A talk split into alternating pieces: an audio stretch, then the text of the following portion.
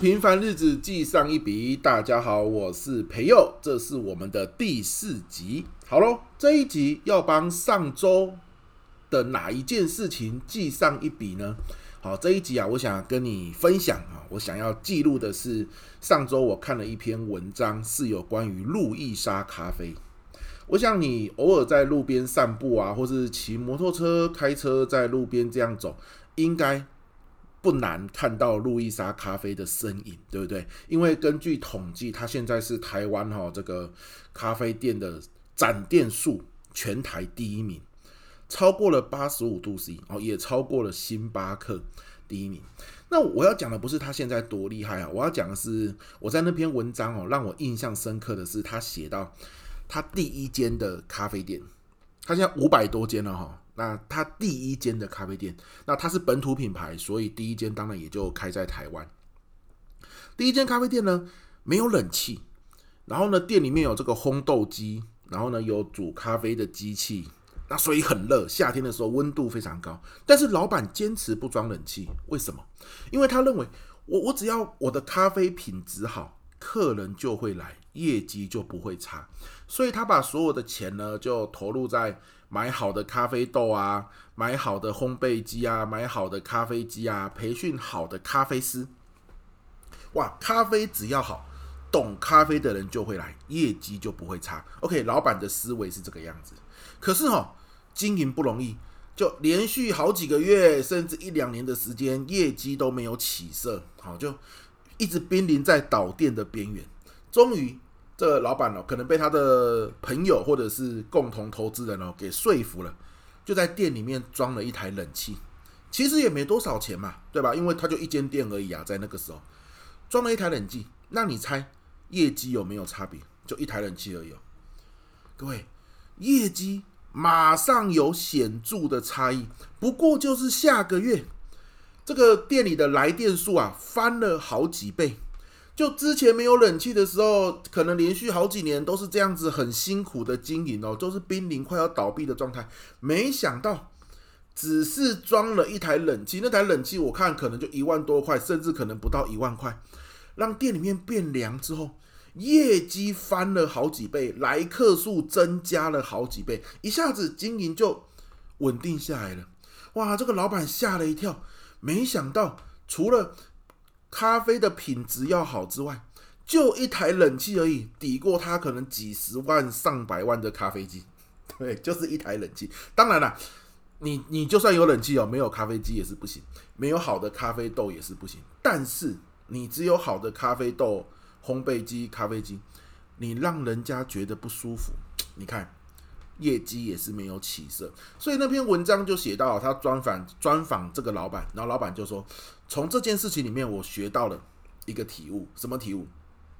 你让客人爽，客人就会让你爽。哦，文章就这样写，我觉得写的粗俗直白啊，哈，就的确是在为工作打拼的人哦，这是一句话，马上就让你很明了。那这个是老板用他自己创业开始的时候这个血和泪的经历。总结出来的一句话，我再讲一次：你让客人爽，客人就会让你爽。那后来他开始展店，也都用这样的思维，他就不会不会再想说啊，反正我咖啡好，懂的人就会来。好，我我不用去什么让客人舒服，他就不再这样子想了，因为这样子想让他辛苦经营了很久，甚至差点倒闭嘛，对不对？哦，有一次呢，他又开了一家店哦，在辅大辅仁大学附近。那个五十兰的对面，结果学生下课都跑去买五十兰，可能就比较便宜嘛，那可能也比较好喝，比较甜之类的，都没有人要进他们这个路易莎咖啡里面。那老板就想，怎么会这样呢？他就想起了他这句话，叫做“你让客人爽，客人就会让你爽”。所以他想到什么？诶，那如果今天学生进来我的店里面，我如何让他觉得舒服、开心？觉得爽，诶，他就想到学生喜欢用手机嘛，所以呢，他就在店里面广设了很多手机的插座。哦，你现在去路易莎咖啡，你就会发现，不管你坐在哪里，它就是很容易让你找到插座。像我去星巴克，只有固定的地方会有插座，对不对？路易莎不是诶，各种地方很像你，不管坐哪里，要找到插座是非常容易的一件事。其实这个是他们刻意设计的哦，他们在展店的时候，那个动线规划是有设计过的。所以呢，忽然之间，学生族群就进来店里面了。为什么？有冷气吹，喝一杯饮料，竟然有插座可以用，我的手机可以充电，太完美了，对不对？所以学生就很爽，学生一爽。在这个辅仁店的路易莎咖啡业绩就翻上去了，所以业绩就一直很好。所以老板说，从这一开始创业的那一间店装冷气，还有在辅仁店装插座这件事情，就让他学会了。很多时候专业很重要，专业是我们的底气。可是啊，如果你今天做的是一个生意，做的是一个服务，你你是有对象的，你是有受众的。受众没有感觉到开心，没有感觉到舒服，那你再专业，总是有人可以取代你。举个例子，总是有人可以花钱买比你好的咖啡豆啊，对不对？总是有人更懂咖啡啊。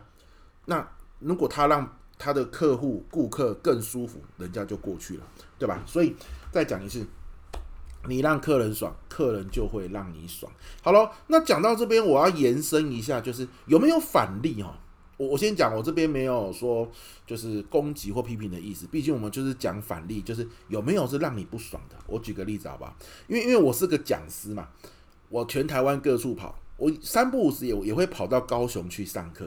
高雄幅员广大，呃，有些时候我到某一些学校去上课哦，学校老师可能也没空开车来这个左营，就是高雄的高铁在左营嘛，左营来接我，对不对？我也我也很难说开车从台中下去。台开车从台中下去，光开到我就累到不行了，怎么上课是吧？所以通常都坐高铁到左营之后，老师如果没有空，我就转高雄捷运。那我第一次搭高雄捷运的时候，我就发现，哎，啊怎么平常日哦搭高雄捷运的人很少哎？你你看哦，台北捷运哦，就算平常日，比如说礼拜二早上十点多十一点，其实搭捷运的人也很多啊。那高雄捷运是。平常时间都礼拜二早上十点十一点就没什么人，那上下班时间你以为会很挤？像台北捷运就很挤嘛？其实不会呢。上下班时间哦，你在高雄捷运基本上也你也不会感受到很挤，就是人真的没有很多。那很多人就说啊，因为高雄人、南部人习惯了骑摩托车啊，这这当然了，习惯自己开车，这当然是一个因素哦。可是如果我们今天呃，连接到刚刚路易莎咖啡老板说的“你让客人爽，客人就会让你爽”的这个概念，我我讲一下我自己搭高高雄捷运的几个体验哦。第一个，高雄捷运里面哦，是真的很热。你看哦，你你如果今天你是台北人哦，听众哦，各位伙伴，你是台北人，你你去搭搭台北捷运的时候，其实是蛮凉的。夏天一进到台北捷运里面，你觉得好舒服，好凉爽。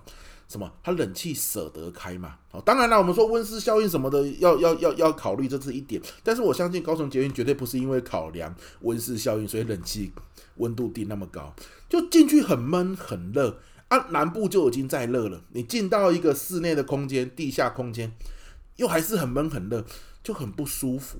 好，这第一点了。有些时候我真的我进到高雄捷运里面，我还会流汗呢。我的西装外套还要脱掉，诶，这我在台北捷运从来没遇过这种事，就就舒舒服服、凉凉爽爽。我觉得可能就降低个零点五度就会有差。那可能很多人就是觉得，哎呀，反正我进去也不舒服，我不如自己开车，对对，我不如坐公车，反正你高雄捷运也没有到多舒服啊。这第一点。好，那一直以来我坐高雄捷运都有这种感觉，就是哎呀，真的是太不舒服了。我我讲一个，有一次哦，我要去一个。高雄南部的一个企业上课，那我真的不想流汗。你看你，你的一到人家公司，结果就流汗，就印象也不好，对不对？所以我就舍弃坐高雄捷运，我宁愿花多一点钱坐计程车。明明那家公司就在捷运站旁边而已哦，没办法，我就坐计程车，太让人不舒服了。所以你让人不爽，那别人当然也就不会去。去去光顾你，对不对？好，那我再讲，也跟高雄捷运有关。就就今年灯会期间，我刚好又要去高雄上课。然后呢，灯会期间高雄捷运它不卖单程票，你必须要买套票或悠游卡。那我我身上没有悠游卡嘛，所以我就买了一个卡，就两百块，一百块是买卡片，一百块是储值。好，那我为什么要说这个？因为我买了卡片之后，它外面是有个透明塑胶套的。那个塑胶套，如果你不要你你不拔掉，你是感应不了那个入口的闸门进不去。所以我就把塑胶套拔掉。那我手上是不是就有一个塑胶套的垃圾？好了，我从左营捷运站一路找，就在站内我就找，找不到垃圾桶。我一路坐坐坐坐坐，坐到了我要去上课的那一站，出来，我中间还要转，我转乘一次哦，就是我要到美丽岛站，然后换另外一条线，然后呢，坐到我目的地。所以我经过了三个捷运站嘛，我竟然那个垃圾找不到垃圾桶可以丢。哇，有有那么省垃圾桶？就是你如果今天我在台北捷运。这个垃圾早就丢掉了，就每一个台北捷运站都有放垃圾桶嘛。你看，你你就让人家不舒服啊。那你让人家不舒服，难怪你的载客量就低嘛。那我的意思就是说，很多时候我们会想说，为什么今天我做一件事情，我经营一个生意，然后呢，我比如说好，假设我来，我开一堂课，为什么没有学员要报名？很多时候我们专业当然要更精进，但是以我来说，我认为。你可以去思考你做的各种决定，你的这个产品，然后这个产品周边的各种决定有没有让你的顾客舒服？好，再讲一次，路易莎老板说的：你让客户，你让客人爽，客人就会让你爽。粗俗、简单，但是有意思、有用，对不对？好，那我回到我自己身上，啊，说给高雄捷运的一个小建议了，哈，这真的。是不是冷气啊？是不是垃圾桶？我相信还有更多更多可以调整的一个地方哈，就是有没有让客人舒服为思维，而不是说啊，我告诉你，捷运可以动，电灯会亮，这样就好了。那你客户，你那个来客数永远不会增加，对不对？好，那我我拉回来到我自己身上啊，比如说我常常去上课，我常常开课。那我上课开课的时候，很多学员会说：“老师，你的 PPT 可不可以给我？”那许多老师是不愿意的，为什么？这很合理，因为这是老师的智慧财产权嘛。那如果我给你了，会不会你就拿去外面讲？好，那反而我就丧失了这更多用这 PPT 上课赚钱的机会，你懂我意思吗？所以很多老师说，哎，不行嘞，PPT 不能给。好，那对我来说哈，假设你让客人爽，客人就会让你爽的思维，我通常都会说，可以啊，我 PPT 可以给你，我不是给 PDF 档哦，我就直接给他 PPT。OK，那。这有什么好处？首先，学员开心嘛，他接下来还会愿意来报名。真的，很多学员下课之后写心得说，这个老师上课的内容很实用，而且他还把 PPT 给我，让我回去哦可以很直接的复习。好，这是一个。那你说，那你 PPT 如果被他拿走，他拿去外面上怎么办？好，那你我们就要精进自己啊。比如说，我就会努力的在教学技巧上面去做精进。所以，就算我们两个讲同一套 PPT。那我都相信我可以讲得更精彩。第二个，我就会持续的吸收很多的新知，所以就算我给你 PPT，你拿去外面讲也没关系，因为同一个主题，我可能两三个月我就迭代了一次。所以当我我们去想我让别人爽，别人就会让我爽的时候，反而我们会更精进自己，因为我就要想我怎么让你开心。同时，我自己又不会吃亏嘛，所以我如何的精进自己？那像有学员说，可不可以录音？当然没有问题，可以录音。为什么？因为你录音，你回去要重播，你爽，你开心嘛。那有有人学员问我，可不可以录影？那这样就比较难。为什么？因为录影哈会录到其他人，那就有肖像权的问题。那可能你爽。可是其他的学员就不爽，然后那这样就没有大家都开心，那这样就不行。可是录音完全没有问题，PPT 完全没有问题，对，你就拿去一样，就是一个思维，我让客人爽，我让学员爽，学员就会让我爽。那我甚至还做一件事情，什么事？我开的任何一堂课，只要是第一期上课，这一期的学员以后只要我开课，永远免费来上课哦。你看，那这样他爽，他开心吧？对不对？哦，那你说这样子有吗？你不就亏了吗？不会呢，这些学员呢，反而 Facebook 上面、IG 上面都会帮我分享这个课程，然后带他更多的朋友来。啊，他朋友来就不是第一期嘛，所以他朋友来再来第二期，或来第三期、第四期、第五期，那就可以要付学费，或者是他想要再来一次，就要付这个复训的钱，对不对？反而第一期的伙伴帮我带来很多很多其他的学员，那一样。我让他开心，他就让我开心。OK 啊，所以这是我们的第四集。第四集的主角是路易莎咖啡。那第四集的不好意思啦哈，反面的主角这个反例，好，就是高雄捷运站。